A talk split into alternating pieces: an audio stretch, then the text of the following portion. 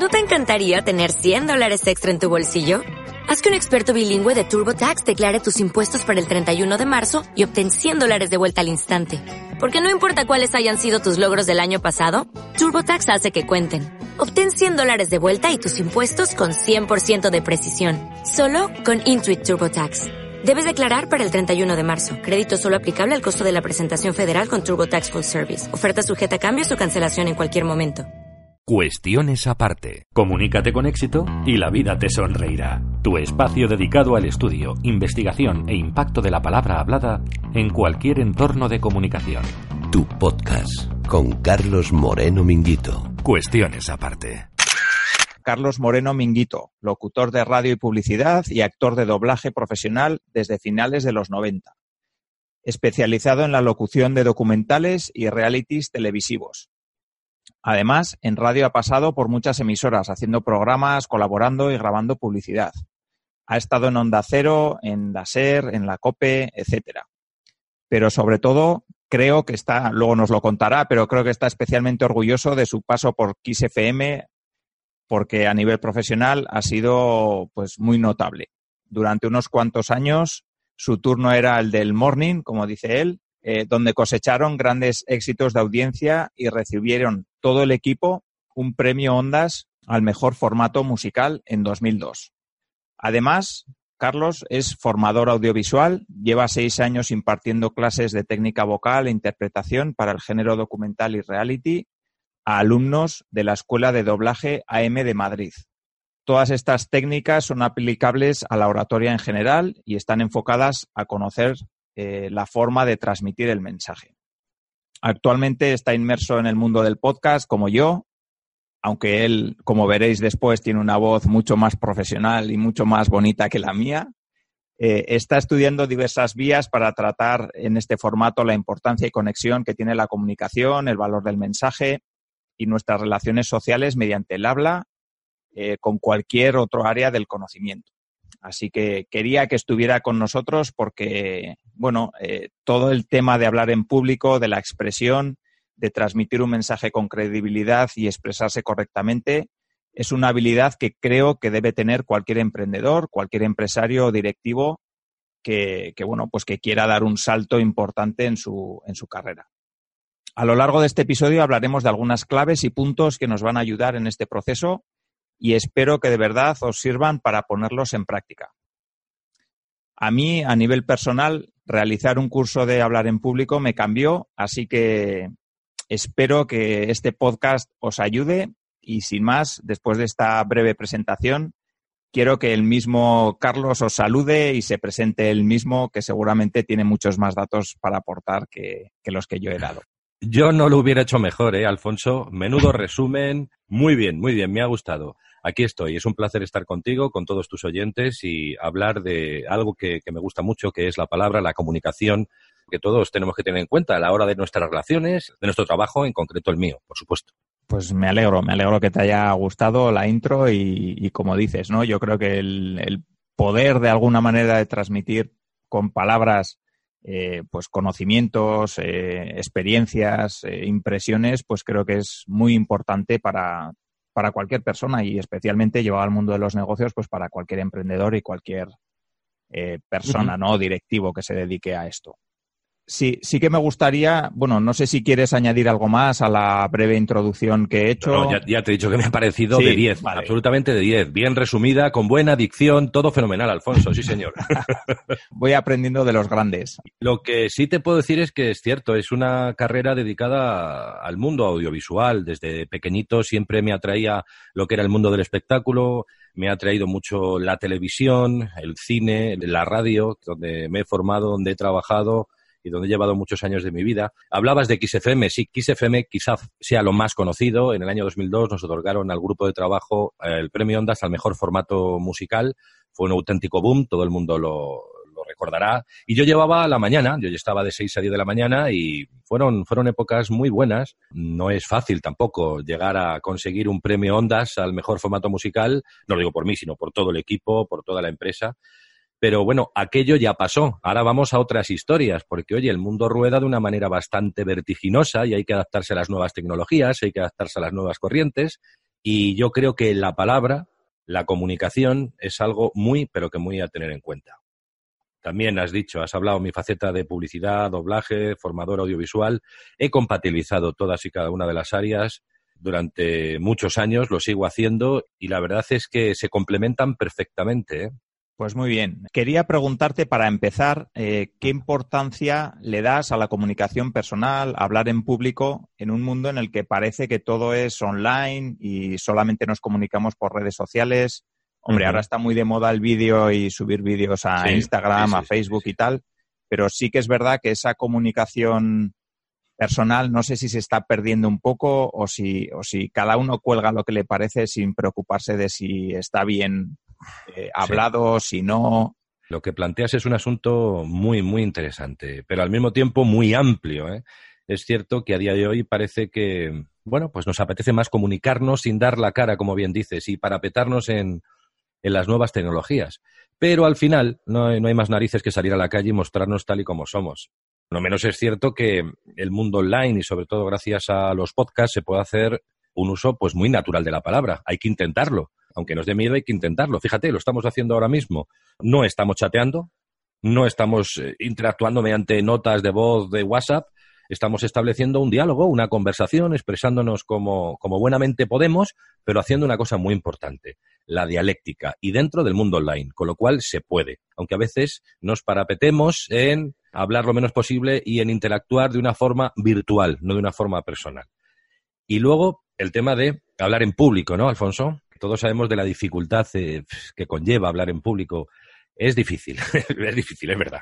Principalmente la vergüenza que tenemos ante nuestros iguales para expresarnos y mucho más si eso se produce en un foro donde hay más de dos, tres personas. Cuando ya hay unas cuantas, ahí es cuando nos tiemblan las carnes, ¿no? Es ahí donde aparece ese miedo escénico, el qué dirán, el madre mía. Parece que cuando vamos a hablar tenemos que ser perfectos, tenemos que ser impecables con nuestra palabra. No, porque es que si no el otro qué va a pensar. Si es que, ay, es que este se equivoca, es que este duda. Eso pasa. Y somos humanos. Todo el mundo puede hablar en público, ¿eh? si conocemos el motivo, si conocemos de qué queremos hablar, por qué queremos hablar, a quién queremos hablar, qué perseguimos cuando queremos transmitir una idea a alguien, el destino de nuestro mensaje. Sí, me ha parecido muy interesante eh, eso de que todo el mundo puede hablar en público porque, yo, yo creo que es cierto, además. O sea, yo, vamos, he comentado antes que yo hacer un curso de hablar en público me cambió, no sé si me cambió la vida, pero desde luego me ha ayudado mucho en tanto en mi faceta como emprendedor como en mi faceta como formador, que yo antes no la tenía. Y realmente tenía mucho respeto a hablar delante de otra gente y, creo que eso es algo que se, se mejora, se cultiva y se va mejorando poco a poco conforme vas cogiendo experiencia, conforme vas ensayando. Es verdad que hay que preparar mucho las presentaciones para que parezca natural. O sea, al final la naturalidad se consigue a base de preparar y preparar lo que vas a decir y, de, y de saberte el tema. No hay mejor improvisación que la que está escrita. Prepárate algo bien y luego, una vez preparado, ya puedes salir de ese guion. Pero si no hay algo preparado, no, no va a salir bien cualquier mensaje que quieras trasladar al público, los tres, cuatro, cinco primeros minutos son muy importantes. Hay veces que con una pequeña presentación puedes meterte al público en el bolsillo.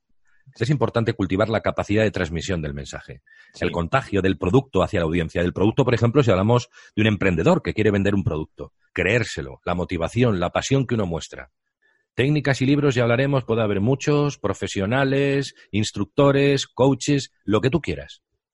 Pero no es suficiente tener una técnica impecable para seducir al público. Ahí tenemos que dar algo más. Tenemos que introyectar el mensaje, tenemos que metérnoslo dentro, tenemos que creérnoslo y decir, ahí voy, el técnico, el perfecto, el que no se equivoca ni un ápice, el que va seguro al mensaje y dice, va, va a tener éxito. Sí, es posible, es una base muy buena, es cierto.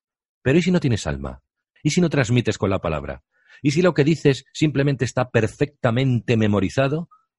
Y la gente se da cuenta, pues por muy perfecto que seas y porque tengas unas técnicas maravillosas, no vas a conseguir el objetivo. Lo principal es tu público, la audiencia.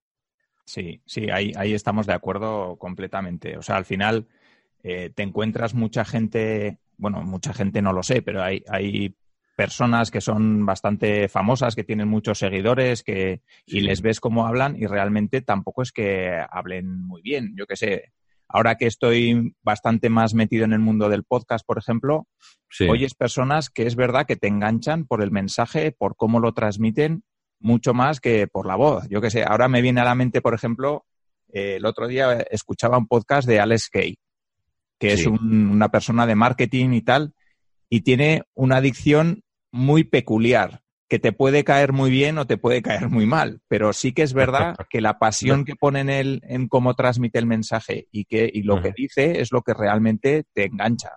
Que luego hay mucha gente que, que también pues no, no le cae bien, ¿no? Pero, pero quiero decir que no es que tenga una dicción impecable y que digas, joder, qué bien habla este tío. Exacto. Sino que realmente lo que te transmite, pues si te llega, y te gusta lo que está contando, pues realmente es una persona a la que, a la que puedes seguir, ¿no? Entonces, hilando un poco con la siguiente pregunta, que bueno, ya hemos comentado unas cuantas cosas sobre, sobre ello, pero... Todo tiene relación, todo, sí. Sí, te quería preguntar un poco por la importancia de la voz para emprendedores y empresarios, un poco al hilo de todo esto que estamos hablando, ¿no? No hay mala voz, sino voz mal trabajada. También un profe, bueno mío, me lo dijo no es lo más importante a pesar de lo que muchos piensan. La voz es un instrumento pues muy válido si se sabe utilizar independientemente del registro o el tono vocal que tengamos. Lo principal es la interpretación. ¿Para qué? Para llegar, porque si no, no es creíble. Si tenemos una muy bonita voz, pero no la sabemos colocar, no la hemos educado, no tenemos esas eh, capacidades interpretativas, no vamos a llegar al público ni cuando hablamos en un foro determinado, ni cuando interpretamos un personaje.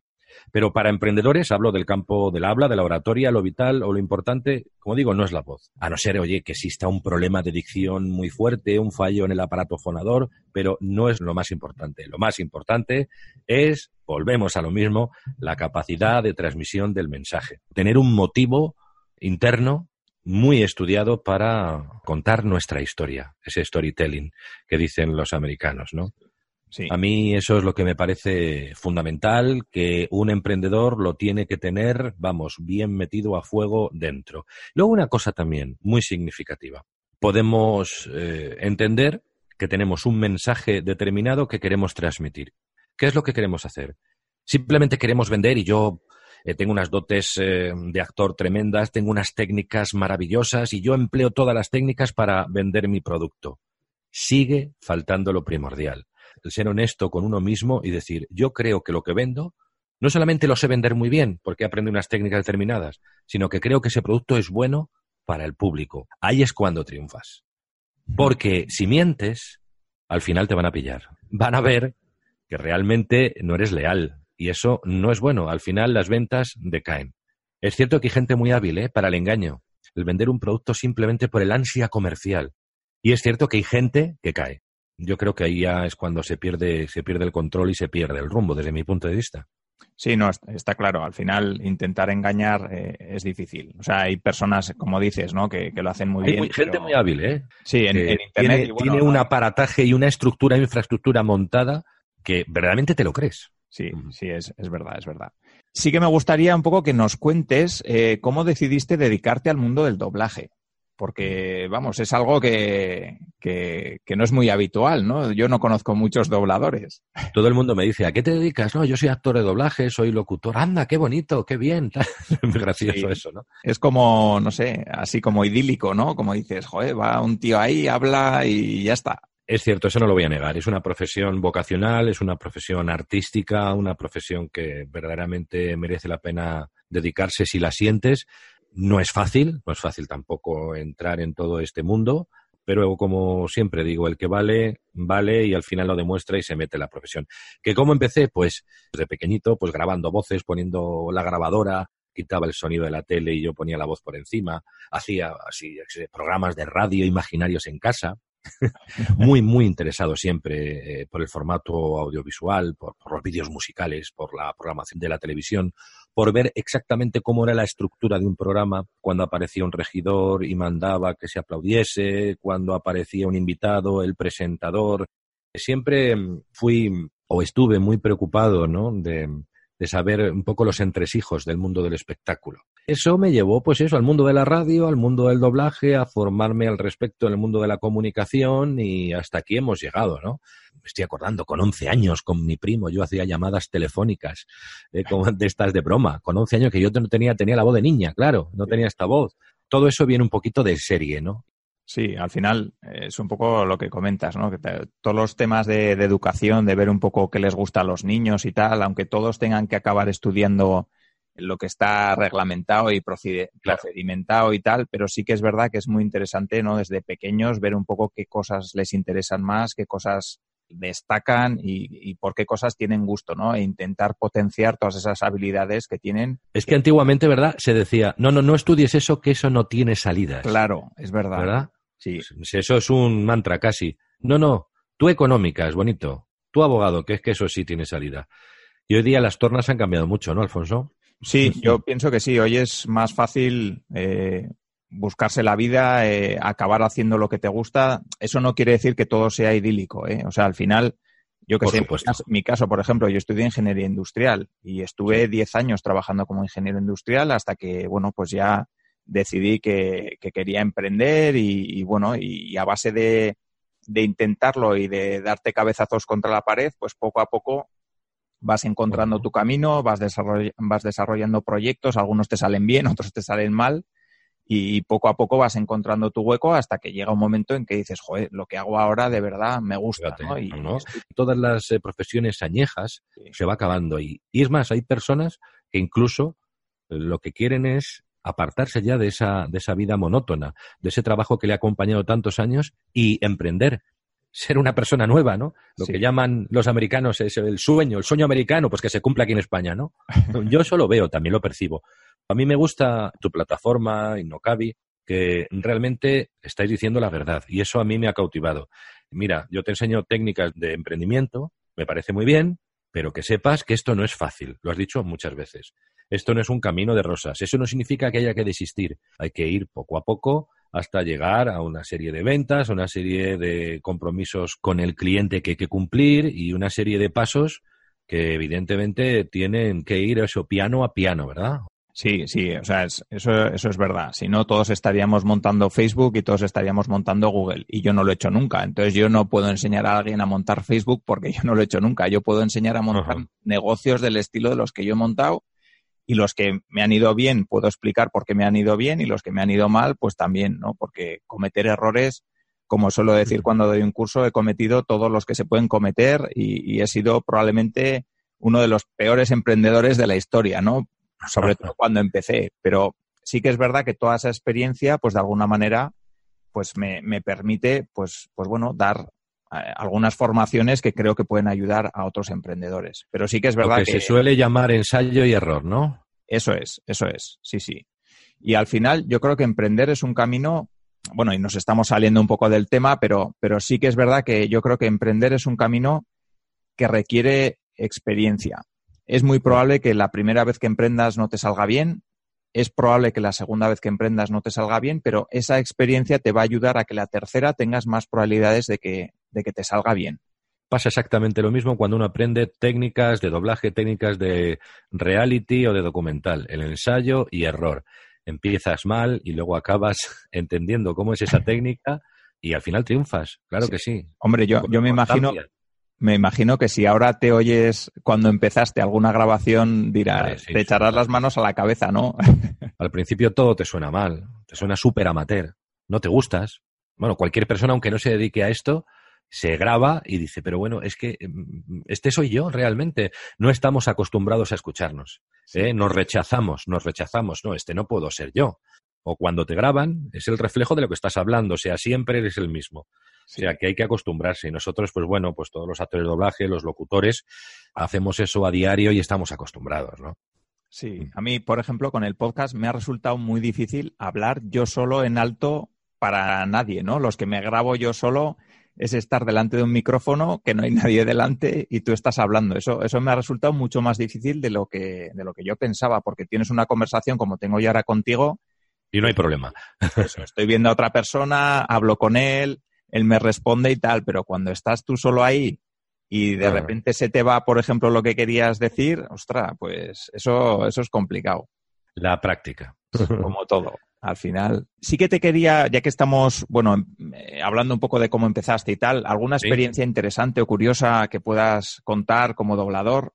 me imagino que te habrá tocado doblar a, todo tipo de personajes y tal, y probablemente pues tengas alguna anécdota o algo curioso. Mira, dentro del mundo de doblaje nos gusta que nos llamen actores de doblaje. Lo que decimos eh, cuando doblamos es que intentamos copiar el original lo máximo posible. Sincronizamos la boca del, del artista eso por una parte, la parte técnica, pero la más importante es interpretar. Claro, si nosotros simplemente nos pegamos, traducimos simultáneamente y le ponemos perfectamente en boca, como se suele decir, nuestra voz, no transmite, no te lo crees. ¿Qué te puedo decir de anécdota del doblaje? Pues que nunca sabes qué es lo que va a pasar en sala, ni el personaje que te va a tocar. Normalmente no, a no ser que seas un protagonista. Yo no he tenido muchos protagonistas. Yo principalmente me dedico en concreto al mundo del documental, al mundo del reality, eh, lo que hago es ser narrador, locutor, hacer intervenciones dentro del mundo documental para diversas plataformas como Televisión Española y muchos otros realities. Pero lo que sí es cierto, como anécdotas, que en la sala tú llegas y hay veces que no sabes exactamente lo que te va a tocar. Te dicen, bueno, eres Jimmy, apareces en el minuto 14.50, el director te dice más o menos de lo que va la película y en concreto de lo que, de lo que va el personaje, cómo lo tienes que interpretar.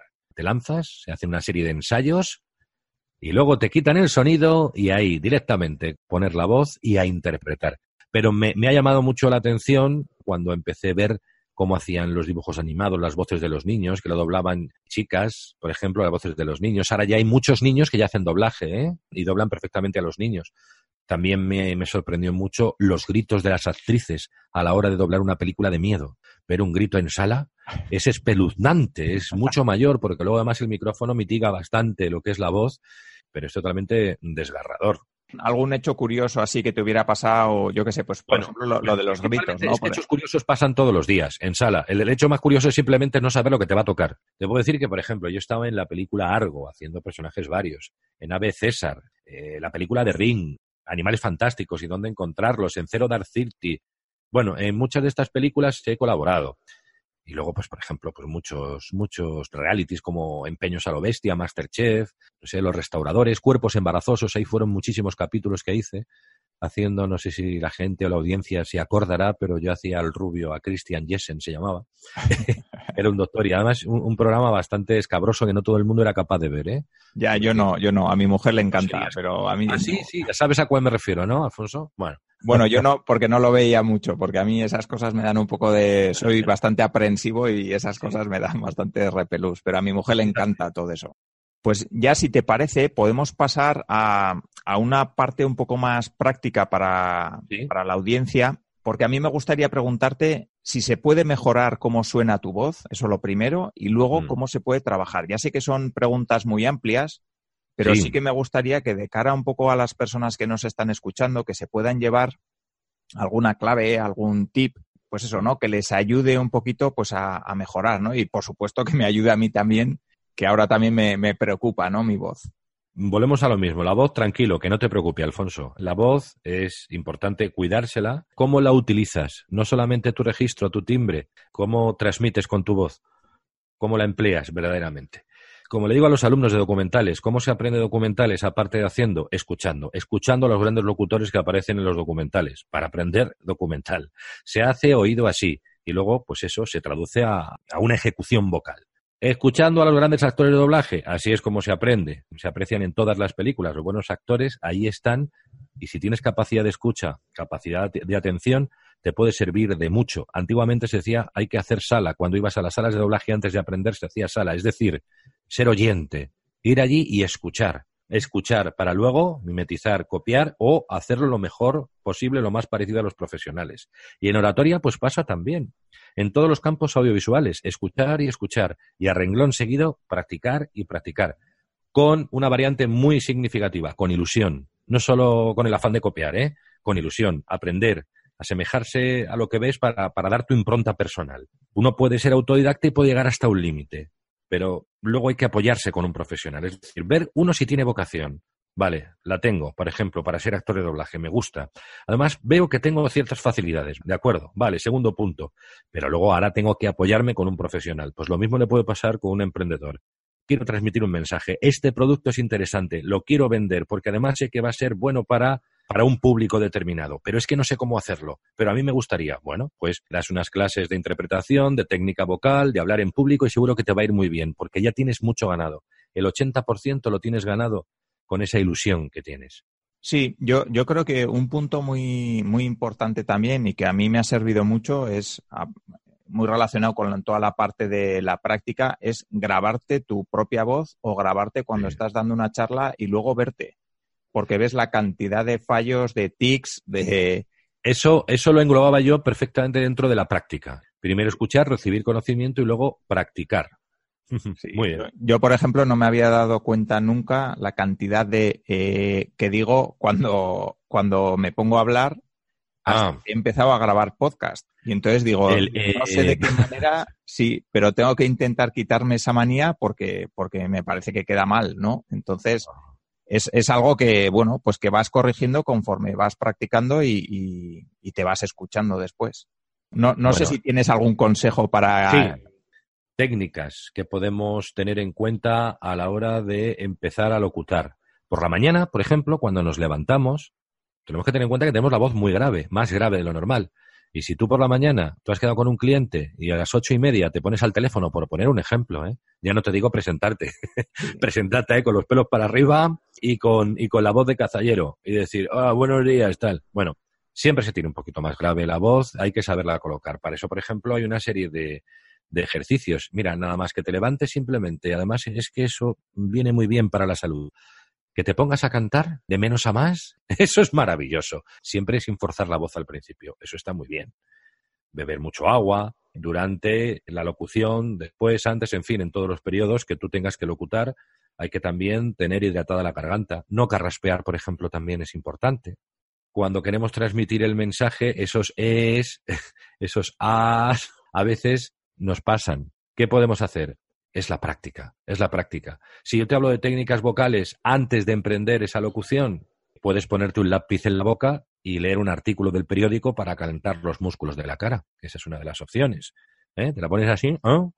en, la, boca y empiezas a hablar. Entonces, claro, no se te entiende muy bien, pero vas haciendo gimnasia mm, de toda la cara, de todos los músculos de la cara y al final, cuando te quitas ese lápiz, tienes más destreza a la hora de hablar, Potenciar mucho lo que llaman la respiración diafragmática para diversas locuciones, sobre todo pues, la locución de videojuegos, cuando haces proyecciones elevadas de voz, cuando gritas, hay que tener también ese tipo de técnica bien afianzada. Mira, otro ejercicio importante para tener una voz colocada, para tener una voz que suene bien. La locución de las vocales a diferentes tonos, por ejemplo, y que suene bien, empiezas a, e, i, o, en diversos tonos, bajando y subiendo. Y hay veces que ahí nos damos cuenta de lo de cuando a veces rasgamos, rasgamos la garganta. Llegamos a subir tanto que a veces rasgamos la garganta. Tenemos que tener todas las técnicas sabidas y por haber toda la formación que tú quieras. Pero insisto en lo mismo. Hay que tener capacidad de transmisión y eso se consigue con la práctica. Eh, lo que decías tú, mira, ha hecho un E ahora largo. Bueno, pues vale, he dicho un E largo. No pasa absolutamente nada. Soy humano, soy persona y yo sigo con mi locución. Y a ti te ha quedado bien. Mis E's no me quedan tan bien. Todo el mundo tiene sus fallos. Mira, otro ejercicio. Hacer pedorretas con los labios. Hay muchas, muchas de estas técnicas. Eso, aunque parezcas muy tonto, cuando haces por la mañana, calientas muchísimo la voz. Leer trabalenguas. Los trabalenguas también son muy buenos. Pero eso son pequeñas técnicas. Eso no te hace un buen locutor, un buen eh, mensajero de la palabra. No, no, no. Eso te hace tener una técnica determinada, te hace mm, no equivocarte, pero el mensaje es muy diferente. ¿eh? Sí, o sea, yo, yo también coincido contigo, ¿no? Al final es lo que quieres contar, lo que quieres transmitir. Y luego sí que es verdad que todo el resto de cosas, pues al final te acompañan a que, bueno, eso que quieres transmitir suene bien y, llegue, ¿no? A, las personas que te están escuchando. Evidentemente. Pero, sí que es verdad que el mensaje que quieres transmitir podría ser, eh, bueno, pues el regalo no que quieres ofrecer y luego el envoltorio y todo eso, pues son todas las técnicas que, puedes aplicar y todo eso que puedes mejorar para, para ofrecerlo pues de la mejor manera posible. Pero vamos, que si quieres que te enumere más, te puedo enumerar más, que me vienen a la cabeza y que, que, las tengo pues todos los días en mente. O sea, vocalizar, la dicción, no sé si lo hemos comentado. En tu locución, el cambiar de ritmo, muy significativo. Tenemos que dar interpretación y viveza a nuestro discurso. Tenemos que también hacer pausas y decir, hola, aquí estoy. ya, sí. El silencio, muy importante. La respiración, podríamos estar pues desarrollando cada uno de ellos, pero bueno, no es el caso, ya demasiado estamos hablando. Sí, no, no, es el caso, no es el caso, pero sí, sí que es verdad que hay alguna, algunos puntos que me, me, parecen muy interesantes, por ejemplo, el de los silencios, ¿no? Que parece, por ejemplo, pues eso, cuando yo estoy grabándome un podcast solo, pues no te voy a decir que me dé pánico, pero sí que es verdad que intentas por todos los medios que no haya un silencio ahí, porque parece que va a quedar mal y realmente es lo que dices, ¿no? Los silencios. Que se lo digan a don José María García. Ya. Los silencios que hacía. o a Hermida, ¿no? o a Hermida también. En una presentación, José María García empezaba con tres, cuatro, cinco, seis palabras seguidas, hacía una frase de presentación que impactaba a los oyentes y luego tenía tres, cuatro segundos de estos interminables que contagiaba a la audiencia de una manera tremenda. Al margen de que te guste ese profesional o no, estamos hablando de una persona que llevaba a cabo, y te voy a decir una cosa, él probablemente cuando aprendió a locutar, pues le enseñaron sus maestros este tipo de cosas, pero luego eso ya lo metió dentro, lo introyectó. Él no decía, venga, voy a decir el mensaje, señoras y señores, hoy vamos a tal sitio, no sé qué, y ahora voy a pararme. Y me quedo callado. No, ya sabía cómo tenía que locutar, ya no, ya no utilizaba esa técnica predeterminada. Vale, pues al hilo de esto sí que hay una cosa que yo te quería preguntar, porque a mí, bueno, me, me preocupa y sí que he visto eh, pues algún vídeo, algunas recomendaciones y tal, sobre todo al hilo de, pues bueno, cuando me toca dar una formación y tal, cuando es un poco larga, que son cuatro horas, hombre, tampoco estoy cuatro horas hablando 100% o cinco horas, ¿no? Pero porque son talleres donde también se, hay práctica y tal, pero sí que es verdad que yo acabo con la voz muy cascada y eso es porque, porque mm. no sé hacerlo bien. Entonces, sí que he visto algunas técnicas para calentar la voz y tal, que eso sí que es verdad que me ha ayudado a que la voz se me mantenga durante más tiempo y quería preguntarte sobre ello, la importancia que le das a calentar la voz y alguna técnica que nos puedas contar para, para que para calentar la voz, ¿no? Alguna técnica que tú utilices o que recomiendes. La técnica que más utilizo y no siempre se aplica, que es la respiración diafragmática, es decir, sacar también la respiración desde abajo, desde el diafragma, muy abajo, intentar llevar la voz, no que salga de la garganta, sino que de mucho más abajo, porque, por ejemplo, cuando hacemos videojuegos, los videojuegos son muy exigentes. Cuando se hace videojuego, nosotros tenemos un formato de onda en el cual tenemos que poner la voz ahí encima. Y muchas veces, no, no muchas veces, la mayoría no vemos imágenes y entonces está el director diciéndote, no, súbemelo un poquito más y súbelo un poquito más. Y él, ¡a por ellos! ¡Vamos! y tal. Si lo tiras demasiado de garganta, al final acabas destrozándotela. Ya, sí. Es más, en una sesión es muy probable que te quedes o bien rasgadita las cuerdas vocales o te quedes afónico. Por supuesto, mm, las bebidas frías o excesivamente calientes son malas. El fumar ni te cuento y el alcohol también. Pero claro, muchos locutores fuman, como muchos médicos lo hacen, y muchos locutores beben como muchos médicos lo hacen, ¿no? Entonces, bueno, son recomendaciones importantes. Hidratarse mucho la garganta, siempre estar bebiendo agua si tenemos que dar una, una charla grande. Yo, por ejemplo, ahora no lo estoy haciendo y estoy haciendo mal, pues tendría que beber. Pero previamente a eso, eso es calentamiento de voz, ¿eh? como te decía, leer trabalenguas, las famosas pedorretas en los labios, en diferentes tonos, decir las vocales, el lápiz en la boca, todas ese tipo de cosas antes de empezar a hablar en público es muy bueno. Sobre todo la gente principiante. Le da mucha seguridad, mucha seguridad. ¿Un caramelo? ¿Comerte un caramelo es... es, que, el, bueno, mira, Joaquín Sabina decía que a veces para que, no su técnica vocal, sino para que le resbalara mejor la saliva, se ponía un puntito de sal debajo de la lengua, que a pesar de lo que dicen muchos, no resecaba, sino que hidrataba. He de decir que no lo he probado, pero me pareció curioso el otro día leerlo en un periódico. Digo, ah, será verdad, lo voy a probar. El caramelo, ¿eh? el, caramelo, bueno, pues a lo mejor te puede suavizar un poquito la garganta, pero también tiene azúcar. Ten cuidado con eso. Lo mejor es el agua. Lo mejor es el agua. No te metas dos Coca-Colas, un Red Bull antes de, de, locutar, que te pueden salir abruptos eh, a diestro y siniestro. Tener cuidado con eso. Ya, sí, sí. No, no, yo, yo eso no. Yo agua, lo que tú recomiendas, vamos. Lo tengo, lo tengo claro. Te quería preguntar también ¿Alguna recomendación para personas que tienen que dar una charla? ¿Qué, le, recomendarías? Ya sean emprendedores que quieren presentar su proyecto, ya sea un directivo que tiene que hacer presentaciones mensuales sobre, yo qué sé, sobre cómo han ido las cuentas de la empresa, o, incluso un formador, alguien que es profesor y tiene que dar cursos. Yo creo que lo importante es no hacer creer a un público, creer por creer. Hay que hacer una autocrítica muy grande de uno mismo, tener el objetivo muy claro hacia dónde vamos, hacia dónde nos dirigimos, qué público tenemos creer firmemente en las ideas que uno tiene, ya que consideras que, bueno, pues puedes contribuir eh, en algo a un tercero, ¿eh? antes que a ti mismo. ¿Cómo puedo beneficiar a mi cliente? Ya sé que todo esto no se hace de forma altruista. Uno tiene que también tener unos beneficios, pero no engañar es lo principal. Que no te cataloguen de charlatán en una charla. Te puedo decir, pues mira, este chico ha estado más acertado, me ha gustado más, me ha gustado menos. Oye, pues no lo he visto muy ducho, pero en ningún momento me ha querido vender la moto. Con eso ya sales bastante victorioso de una charla. Y vuelvo a decir que hay muchísimas técnicas habidas y por haber en una charla, los tres minutos de una ponencia que son muy importantes. Que no empecemos con las típicas eh, palabras de agradecimiento. Bueno, buenos días, muchísimas gracias. Eh, bueno, lo que les iba a decir, en fin, todas estas cosas de gente que empieza son normales. Pero yo voy a lo más importante que divulgues conocimiento, porque crees firmemente y honestamente en ello.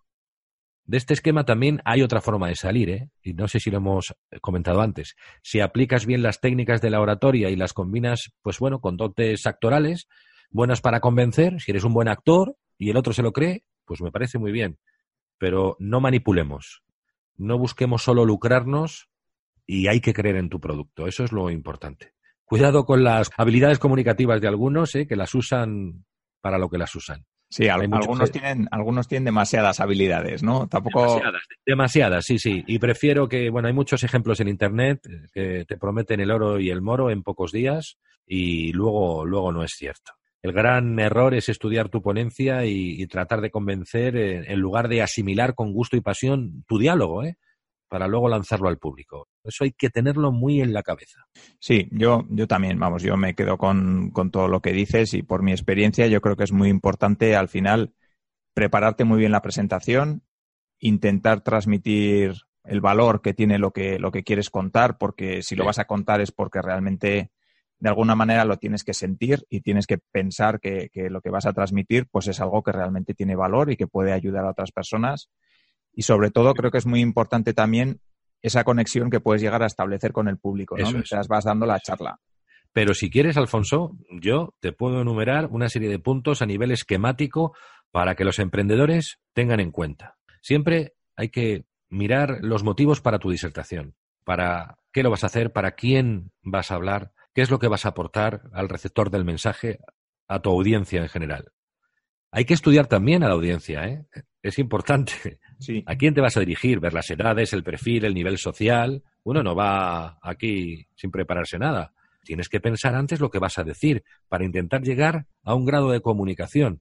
Si quieres llegar a un acuerdo y quieres tener razón, antes vas a estudiar un poco lo que vas a decir, lo vas a preparar. ¿Para qué? Para llegar a entenderse. Ojo, llegar a entenderse, no hablar por hablar, no discutir por discutir, llegar a entenderse. Eso es dialéctica, eso es comunicación preparar tu locución siempre, estar convencido de ello, dar mucha importancia a la presentación, que lo hemos hablado antes, la entrada, los cinco primeros minutos, muy importante. No aburrir con muchos números, con gráficos. Si haces presentación, pues que las transparencias sean lo, más eh, decorosas posibles, lo más bonitas. También, muy, muy, muy, muy importante. Consejo, fíjate, se me había pasado por alto, que es el de calmarse, el de relajarse, el de que no importa equivocarse. Todo lo que sea yoga, mindfulness, concentración, todo eso es bueno, todo eso. Yo hay una que también eh, relaja bastante y es ¿Cuál? una manera transmitir a, las personas que te están escuchando que no eres el que más sabe de, todo, por mucho que estés dando una charla a otras personas, sino que, bueno, pues al final sabes de lo que sabes, tienes la experiencia que tienes, pero hay muchas cosas que se te pueden escapar y que no tienes por qué saber. Y te pueden hacer preguntas en las que honestamente eh, pues no, no, tengas una respuesta, puedes tener tu experiencia, puedes tener eh, lo que tú conoces, pero quizá no sea ni la mejor respuesta ni la solución al problema que te están preguntando y no pasa absolutamente nada porque no lo sepas todo. Yo creo que eso también es un descargo de, de alguna manera de responsabilidad que te viene bien siempre tenerlo lo que antes hemos dicho, ¿eh? de ser personas, de no ser robots. Veniendo a la cabeza, ¿verdad? Que cuando rellenamos un cuestionario, ¿cómo se llama? Tú lo sabes mejor que yo, eso de, ¿cómo se llama? ¿Catch-up o WhatsApp? ¿Cómo se llama? Sí, el catch-up para que no eres un ¿verdad? Sí. ¿Y qué nos dice? ¿Qué nos dice? Eh, voy a comprobar que usted no es un robot, ¿no? Sí. Pues esto es lo mismo, por favor. Alguien que se ponga enfrente mío, quiero comprobar que no es un robot o que no tiene la lección aprendida. Ojo, muy importante. No me dé usted la lección aprendida, que yo sé que usted, detrás de usted puede haber un estudio muy grande de técnicas, de marketing, que me quiere vender algo, pero me quiere vender algo para lucrarse. Sí. Pero para lucrarse indebidamente, porque volvemos a lo mismo, no seamos ilusos, es verdad, todos queremos ganar dinero, todos queremos salir adelante. Pero ¿a cualquier precio? Esa es la pregunta. ¿A cualquier precio? Ojo, ahí está el tema. Oye, una cosa muy importante, también muy significativa, que es un ejercicio que yo quería hacer para ver que todos pueden hablar en público de cara a tus emprendedores, ¿te parece? Sí. Yo siempre digo a los alumnos, apunta ahí nombre, más profesión, más tu hobby preferido. El nombre, mi nombre es Carlos, profesión, locutor, actor de doblaje, formador audiovisual y mi hobby preferido, jugar al baloncesto. Aquí estas tres cosas las tenemos claras, ¿no? Muy claras. Nuestro nombre, nuestra profesión y nuestro hobby preferido. Cuando alguien sale al estrado, si solamente le dijéramos, tú tienes que decir tu nombre, tu profesión y tu hobby preferido de una manera seguida, en unos cuantos minutos, estas cosas que ya tiene tan asimiladas las va a poder decir perfectamente. Me llamo Carlos Moreno Minguito, soy locutor, soy actor de doblaje y me encanta comunicar y aprender también con los que saben. Soy un apasionado del baloncesto. Si decimos eso, vamos a comunicar. Y esto lo puede decir todo el mundo. Y así vamos hilando más cosas. Nombre, más profesión, más hobby preferido, cada vez más celditas a nuestra locución. Cada vez vamos añadiendo más contenido. Y si somos capaces de decir tres cosas que las utilizamos a diario, somos capaces de prepararnos un guion más grande siempre desde el corazón, siempre desde el interior, ¿se entiende? Algunos con mayor destreza, otros con menos acierto. Eso es verdad, también hay que decirlo. Sí.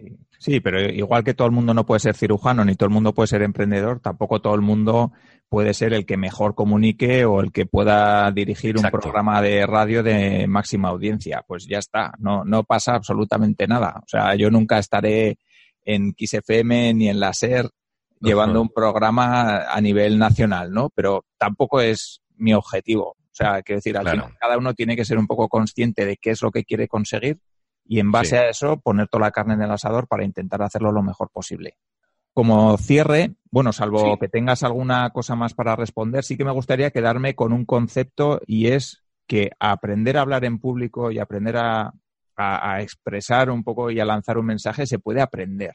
Totalmente de acuerdo.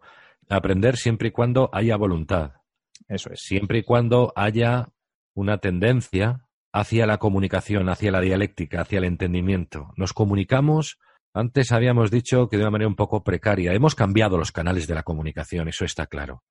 Pero al final vamos a tener que salir a enfrentarnos con nuestros iguales, porque a no ser que esto sea un mundo cibernético que no ni nos podamos tocar, vamos a tener que comunicarnos. Sí.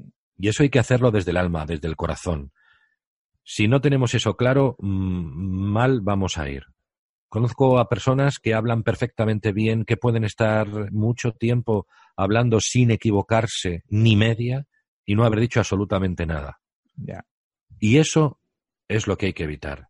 Y yo estoy a favor de, de- de esa piel, de ese calor humano, de esa forma de transmitir mediante la palabra, algunas veces mejor, otras veces peor. Y todo el mundo puede hacerlo, siempre y cuando tenga intención, con Sí. sus aciertos y con sus errores. Pues ya, si te parece, para, para cerrar, sí que me gustaría que nos, que nos recomiendes eh, un libro que, que, bueno, que no tiene por qué ser de, ni de negocios, ni de temas de vocales, ni de un libro que, que te guste, que podamos recomendar a la audiencia. Y lo oí el otro día en el podcast de Cafán y, y me gusta también que nos pueda recomendar un profesional al que estaría bien entrevistar en este podcast.